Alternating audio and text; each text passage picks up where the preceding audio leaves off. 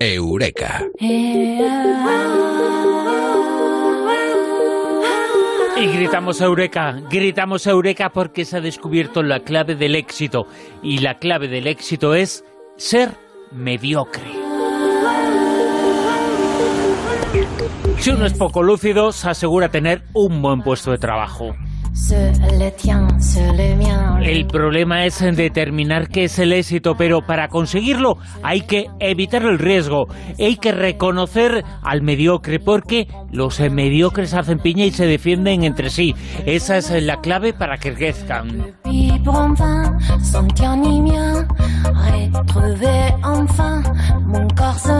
Ese es el mundo, el mundo del sándwich mixto.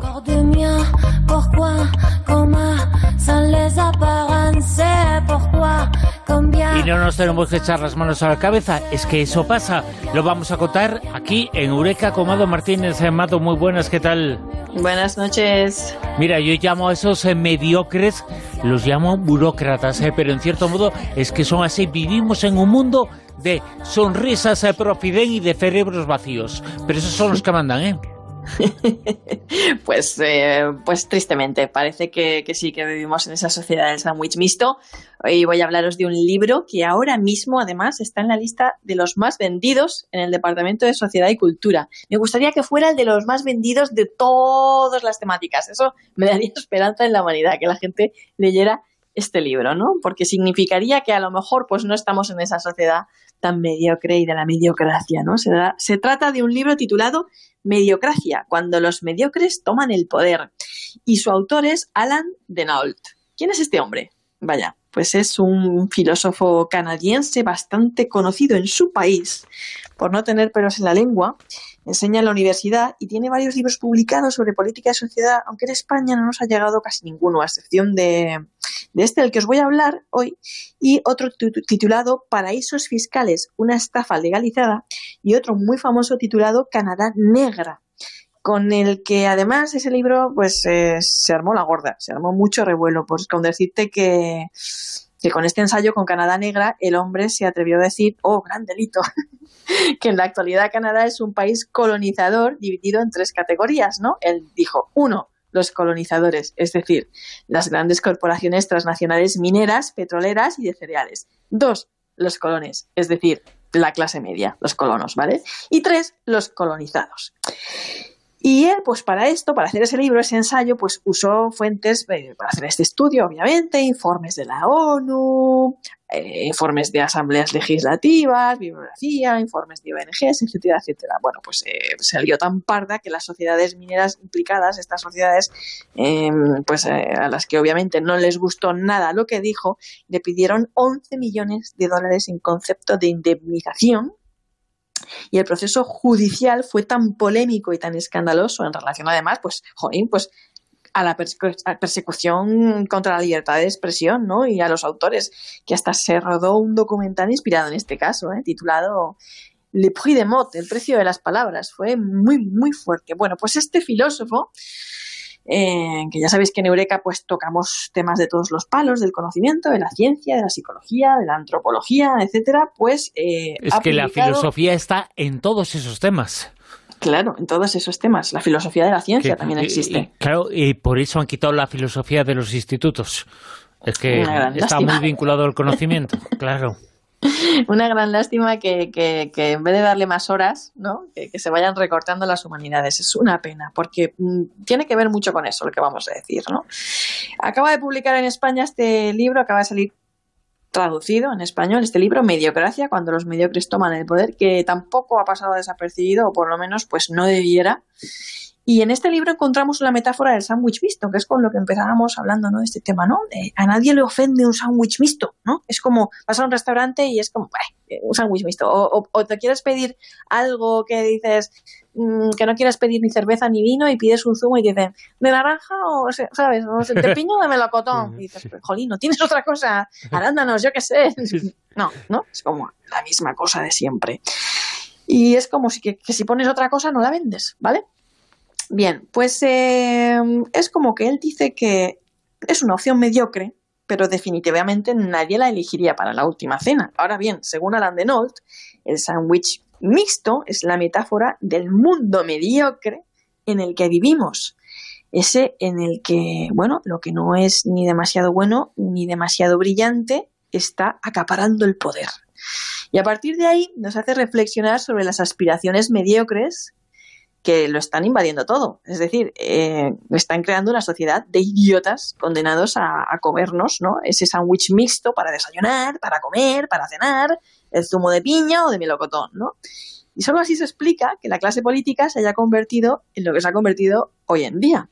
Según Denol, la mediocracia, además, pues nos anima a modorrarnos antes que a pensar, a ver como inevitable y normal lo que a todas luces resulta inaceptable y, como, y, lo acabas viendo como algo mm, incluso lo repugnante te parece necesario ya, ¿eh? llegas a un punto en el que, en el que, bueno, lo ves todo de esa manera, ¿no? ¿Y qué ejemplos prácticos podemos encontrar de esto en nuestra sociedad? Eh, más allá del PowerPoint más allá del PowerPoint. Eh, me ha gustado mucho eso que has dicho del PowerPoint. es, que, eh, es, que, estos eh, mediocres se parece que solo saben exponer sus ideas porque quizá no son suficientemente brillantes como para hablarlas y verbalizarlas, solo las saben exponer si son con frases cortas, en color y llamativas. No, es que además ya si pasas del PowerPoint es que no ya, ya, no te va a entender nadie, porque es que hemos llegado a un punto que no... No vaya a estar en Microsoft y, tengamos que pensar, ¿no? que no están las cosas ya de una manera que si nos vemos un párrafo denso, hay gente que es como que ni leyéndolo diez veces logra tener compresión lectora, que es lo que parece que estamos creando, ¿vale? Mm. Y bueno, este juego perverso, ¿no? Este juego perverso se ve muy bien precisamente en eso, en el actual sistema imperativo, eh, educativo imperante en nuestra sociedad. Es un sistema que es decir que el poder no quiere a un maestro que no sepa usar la fotocopiadora o enviar correos electrónicos o cosas así. Para ser maestro tienes que estar muy cualificado en eso. Si es para secundaria con tu CAP o hoy en día con un máster en educación de secundaria y en algunas, algunas comunidades autónomas hasta tener además tu valioso título de valencià, el catalán, galego, el mallorquí o el vasco o lo que sea. Muchos requisitos, ¿vale? Muy especializados en eso. Pero lo que desde luego no quiere el sistema es a un maestro que cuestione el programa educativo tratando de mejorar la media nada de quijotadas, o sea, el idealismo, las ganas de mejorar las cosas, de romper con las injusticias, de educar de verdad, de fomentar la creatividad, de mantener una disciplina en la que el profesor pues no sea un triste títere en manos de la dictadura de algunos alumnos interesadamente apoyados por el sistema, etcétera, pues esas quijotadas se pagan caras vayamos a otros campos, vayamos al sistema, pues no admitiría a un empleado en una empresa que no tenga una formación específica en su campo, está claro, ¿vale?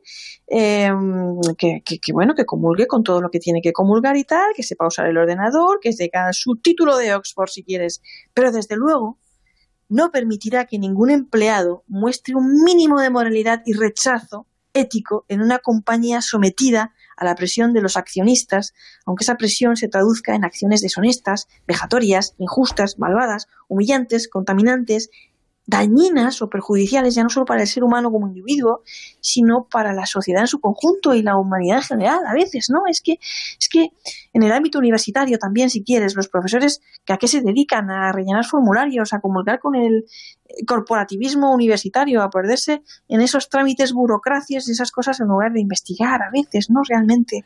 o los periodistas. La mediocracia también es un poco burro con dos R's, ¿eh? Burocracia.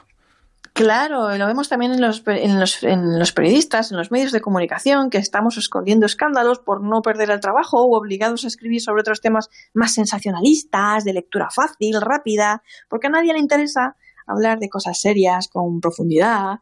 Nos cansamos pronto, vivimos en la sociedad del clic rápido, de la serie de televisión para dormir y no tener que pensar demasiado porque, bueno, ya, ya, no queremos esas historias, nos amodorramos y además, pues, te sale más rentable dedicarte a la prensa rosa o amarilla o a los temas superficiales que se gana más y tienen más audiencia, ¿no?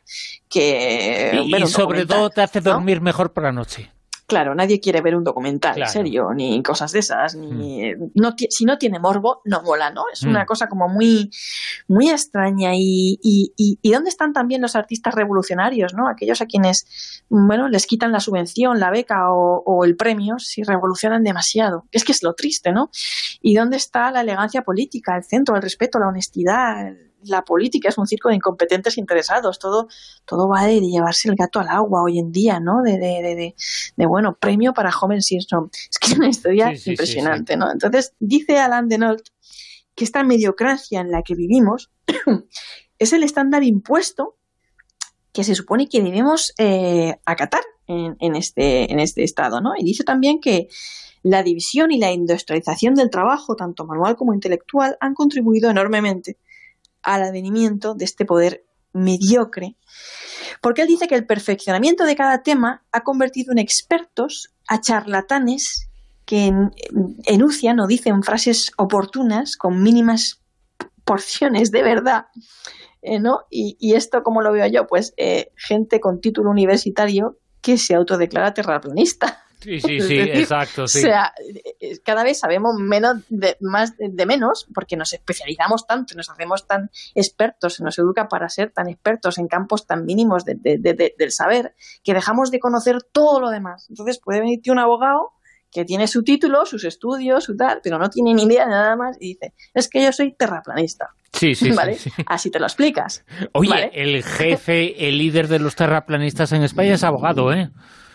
¿Ves? Eh, pues mira, me ilustras el ejemplo. Me ilustras el ejemplo. Personas muy expertas en una pequeña área del saber que al margen ¿no? de, esa pequeña parcela de conocimiento son más burros que tacó. o sea, son mm, ignorantes, crédulos, fácilmente manipulables y manipuladores, ¿no? En sí mismos también, ¿no? Y bueno, Lawrence Peter y Raymond Hall fueron los primeros en observar la proliferación de la mediocridad a lo largo y ancho de todo el sistema con su tesis, la llamaban el, principio de Peter, y esta tesis viene a decir que los procesos sistémicos pues favorecen que las personas con niveles medios de competencia, es decir, pues más bien de lo mediocre, asciendan a posiciones de poder, dejando fuera tanto a los incompetentes como a los supercompetentes, que es la lástima, ¿no? Y ya lo hemos visto, en el mundo educativo se ve muy bien, Alan Desnold lo decía, que despedirán al profesor, decía, que no sepa usar la fotocopiadora o no cumpla los horarios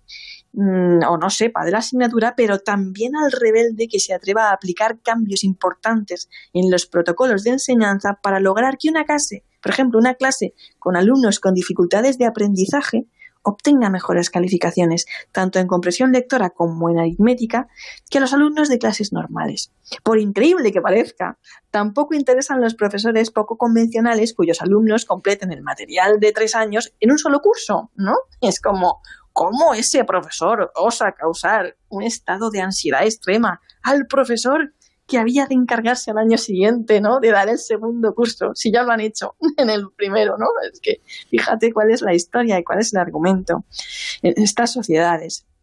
Y así es como se van creando estos analfabetos secundarios. Y este, este trabajo demuestra el poder y la importancia, que no nos tenemos que olvidar, de la filosofía, de lo que dicen los filósofos, eh, que son los que dicen lo que se va a quedar eh, para la historia. Y para poder seguir escribiendo la historia, tenemos que darnos cuenta también de que existen cruces en el mundo y esta es una de ellas, la mediocridad, ¿no? Pues sí, que, ganemos un poco juicio crítico, que luchemos siempre por alzar esa voz de, de por, por, Dios generar juicio crítico, que no criemos generaciones de alumnos producidos en masa, que no piensen y que piensen, por favor, que piensen y que luchen por, por, por, por eso, por, por, por, la, por la innovación y por salirse un poco del redil y por no aceptar lo mediocre y lo horripilante y lo horrible como algo normal, que lo injusto no es normal y no tendría que serlo para nadie. Mado Martínez, muchas gracias. Un abrazo a todos.